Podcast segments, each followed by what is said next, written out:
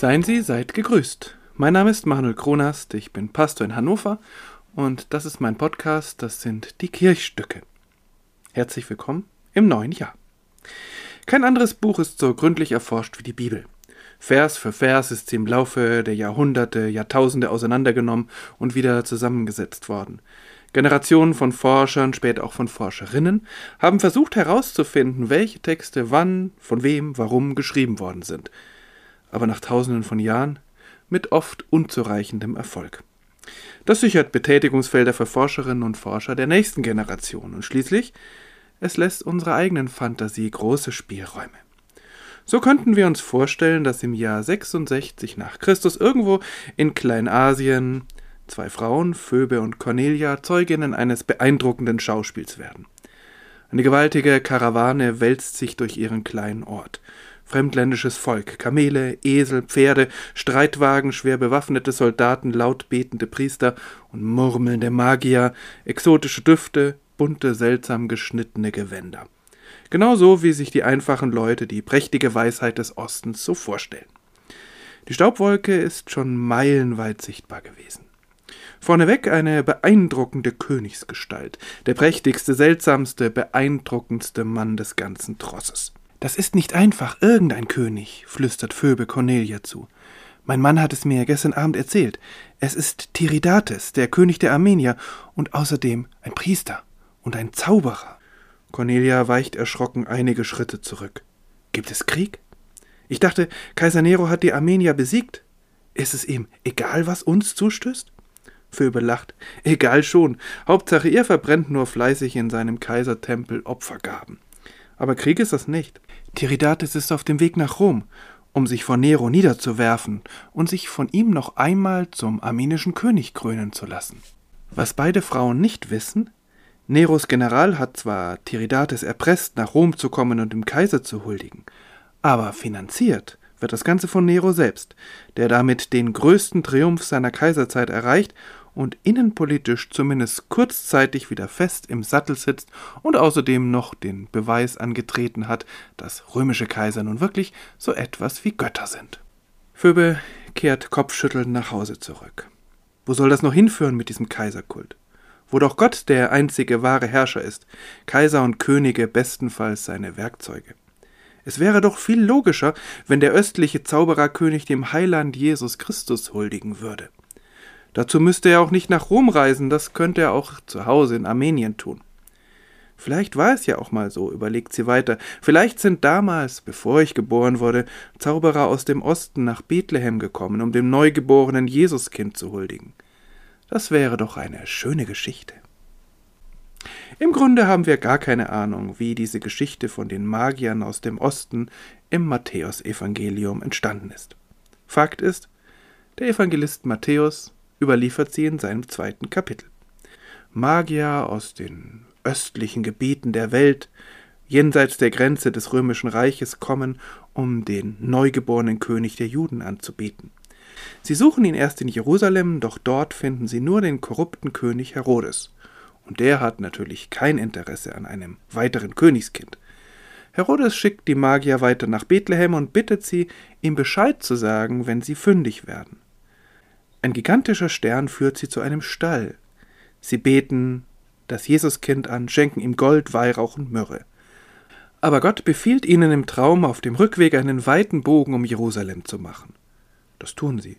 Und im Laufe der Kirchengeschichte werden aus den Magiern drei Könige mit Namen Kaspar, Melchior und Balthasar. Natürlich könnte das alles so passiert sein, aber wahrscheinlich ist es nicht, denn der Evangelist Lukas weiß überhaupt nichts davon. Und wo sind die kostbaren Geschenke geblieben? Der beschriebene Stern ist astronomisch unmöglich. Die Menschen in Jerusalem wiederum hätten sich über jeden gefreut, der ihren verhassten König Herodes vom Thron gestoßen hätte. Herodes selbst verhält sich sehr ungeschickt. Er hätte doch den Magiern zumindest einen Spion mitgeben können. Offensichtlich ist die Geschichte also erfunden, aber ganz sicher nicht erlogen. Denn ihren Autorinnen und Autoren geht es nicht um historische Wahrheit, sondern um eine Wahrheit über Jesus. Aber welche Wahrheit könnte das gewesen sein? Das Spannende ist, dass wir es uns fast aussuchen können. Wir können mit politischem Blick auf die Geschichte schauen. Dann geht es um Herrschaft und Anbetung. Die Reise der Magier aus dem Morgenland rückt die Prioritäten gerade. Auf der einen Seite der durchaus irdisch legitimierte König Herodes. Kein Wort davon, dass er wegen seiner Willkür in seiner eigenen Hauptstadt verhasst ist. Nein, er ist offensichtlich ein rechtmäßig eingesetzter König. Kritisiert wird, dass er sich größer macht, als er ist. Er muss ja kapiert haben, dass dieses von einem Stern angekündigte Kind kein normaler politischer Rivale ist. Und so hätte er genau das tun können und müssen, was er als seine Absicht ausgibt. Hingehen, anbeten, Geschenke bringen.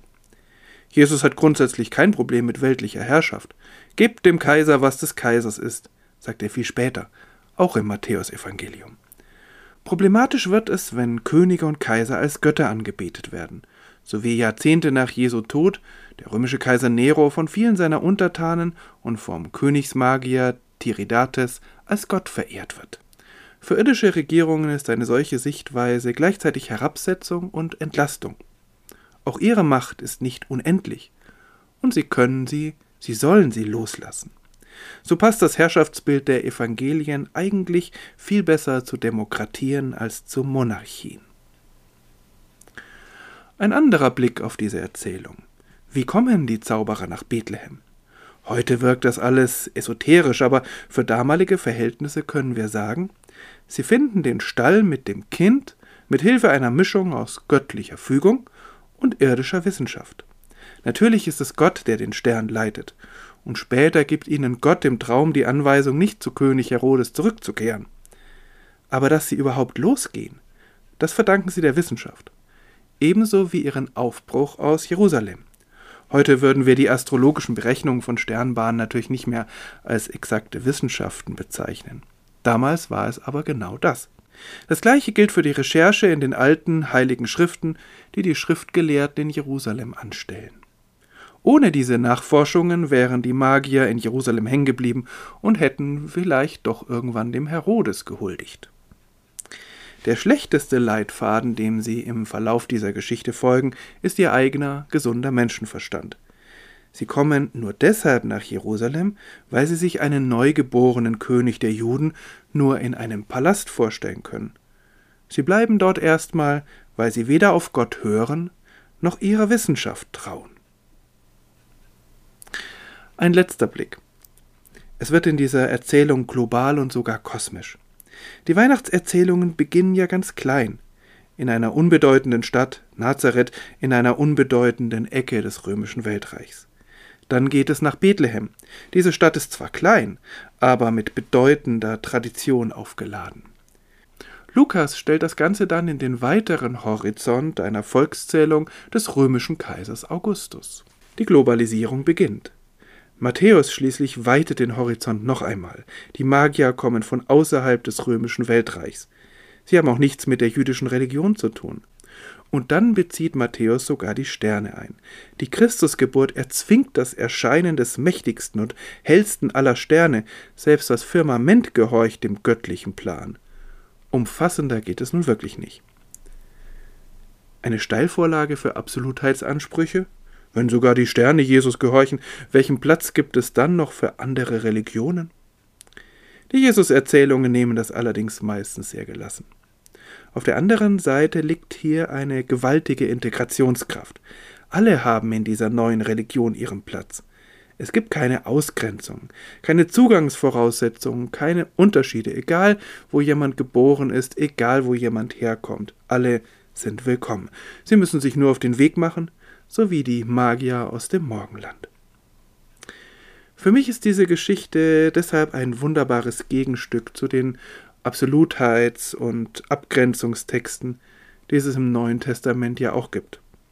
Es kann keine christliche Blase geben, wenn die ganze Welt im Blick ist. Ich hoffe, dass das die christlichen Gemeinschaften auch 2022 berücksichtigen, mit oder ohne Stern. So viel für heute. Danke fürs Zuhören. Bis zum nächsten Mal. Bleiben Sie, bleibt behütet und gesegnet.